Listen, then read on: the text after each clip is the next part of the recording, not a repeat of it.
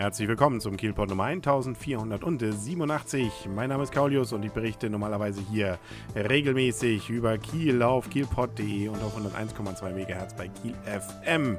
Und auch in Kiel steht ja jetzt die Europawahl an am Sonntag. Von morgens bis abends kann man sein Kreuzchen setzen.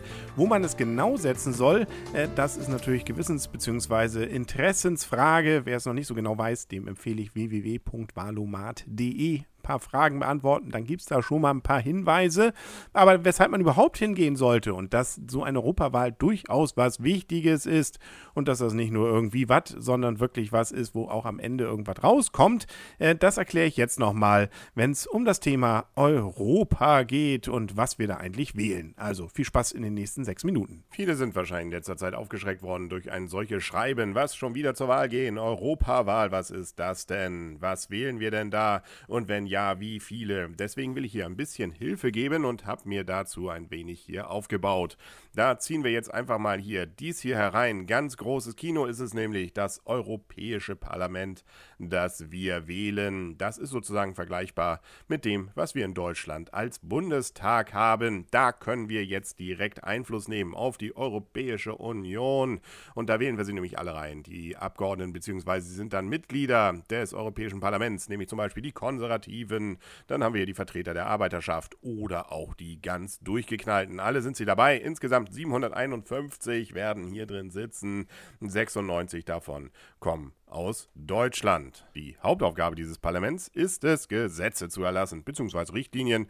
Die müssen dann erstmal noch umgesetzt werden in den einzelnen Ländern oder Verordnungen, die gelten dann sogar direkt. Aber das darf das Parlament übrigens nicht alleine. Das wäre ja noch schöner. Das ist wie in Deutschland. Da haben wir den Bundesrat. Hier haben wir auch was, nämlich den Europäischen Rat. Hier, da sehen wir es. Das Rad, äh, der Rat. Da sitzen sie nämlich drin. Alle wichtigen Leute in der EU, sprich also die Staats- und Regierungschefs der Europäischen Union und äh, die haben dann eben ein Mitspracherecht, wenn es um die Gesetze geht, um nicht zu sagen, sie sind gleichberechtigt daneben. Die müssen sich hier einigen, nämlich der Rat und das Parlament. Ansonsten gibt das gar nichts. Das ist in Deutschland etwas anders, wenn da nämlich der Bundestag anders will als der Bundesrat. Dann gibt es viele Gesetzesvorhaben, wo man sich das dann zwar freundlich anhört vom Bundestag, aber es wird dann trotzdem das Gesetz erlassen. Kommt dann auf den Themenbereich an, ist im Grundgesetz übrigens festgeschrieben. Doch zurück zur Europäischen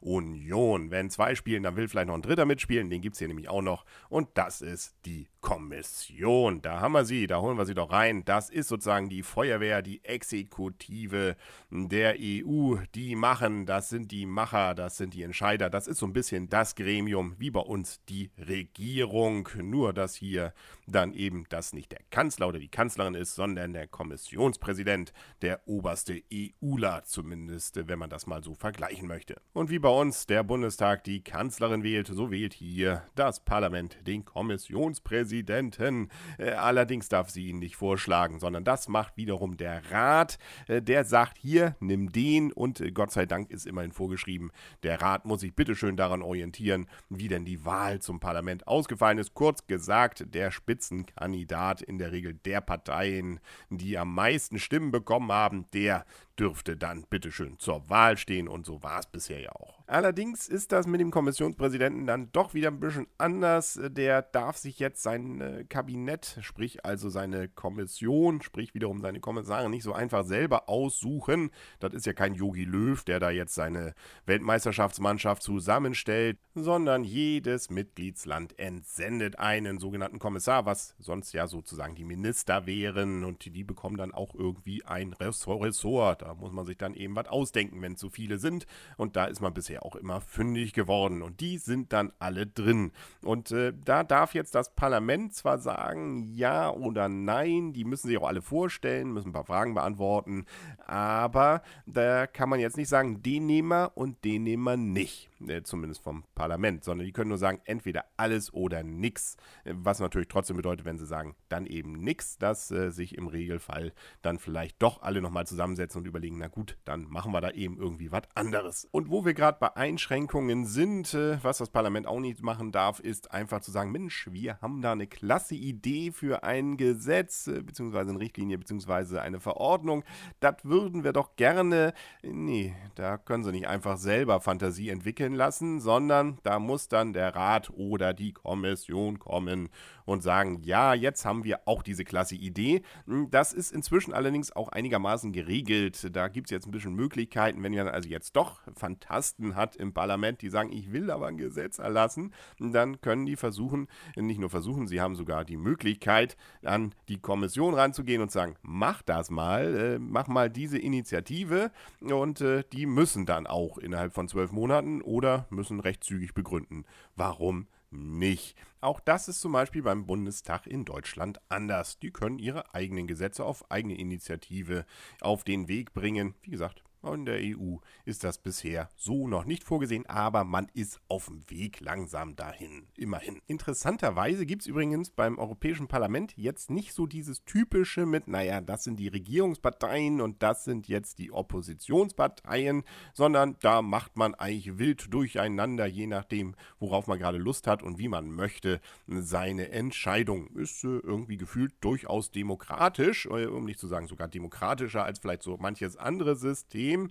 liegt aber eben auch daran, dass es in dem Sinne ja eben keine richtigen Regierungsparteien gibt. Die haben sich zwar immerhin zusammengeschlossen, das heißt nicht alles dort heißt CDU, CSU, sondern jedes Land hat da ja seine eigenen Namen, die haben sich dann so, wenn man so denkt, naja, wir passen irgendwie, dann schon zusammengeschlossen, die Christdemokraten zum Beispiel zur EVP, die Sozialdemokraten zur SPE, es gibt die Liberalen, die Grünen, die Linken, die sind dann da irgendwie miteinander verbandelt, aber nichtsdestotrotz ist es eben so, dass man dieses komische komische Gefühl mit, das ist die Opposition, die diese Idee hat, deswegen machen wir mal schon prinzipiell nicht mit. Äh, oder andersrum, dort in der EU nicht ganz so ausgeprägt hat. Das finde ich schön. Wir fassen also zusammen. Die Europawahl ist tatsächlich wichtig. Wir entscheiden darüber, wer über Dinge wiederum entscheiden darf, die uns direkt betreffen können, mit entsprechenden Verordnungen und Richtlinien. Das ist nicht banal, da sollte man schon hingehen zu dieser Wahl. Erst recht, damit man nicht irgendwelche falschen Parteien dann irgendwie mitwählt, wie auch immer das dann technisch gerade mal funktioniert. Ganz witzig übrigens, äh, dass man sich hier wieder mal darauf eingelassen hat, dass jedes Land bitte schön so wählen darf, wie es gerne möchte. Hm, da gibt es welche, die gerne am Donnerstag wählen, zum Beispiel die Niederländer und die Engländer, die dürfen das und wir dürfen eben, so wie es bei uns Tradition ist, sonntags hin und äh, zwar ab 18, äh, also ab 18 Jahren. In anderen Ländern ist es teilweise ab 16. Und was wir auch nicht mehr haben, das ist auch ganz spannend, nämlich die 3%-Hürde. Ja, früher war es mal die 5%, jetzt die 3%-Hürde auf EU-Ebene. Die wurde aber auch noch gekippt, die ist auch noch rechtswidrig gewesen, deswegen wir gar keine Hürde mehr. Das heißt, selbst mit ganz wenigen Stimmen kann man schon Leute dazu bringen, nach Brüssel bzw. nach Straßburg zu gehen. Ja, dann schicken wir doch mal. Claudius wünscht frohes Wählen.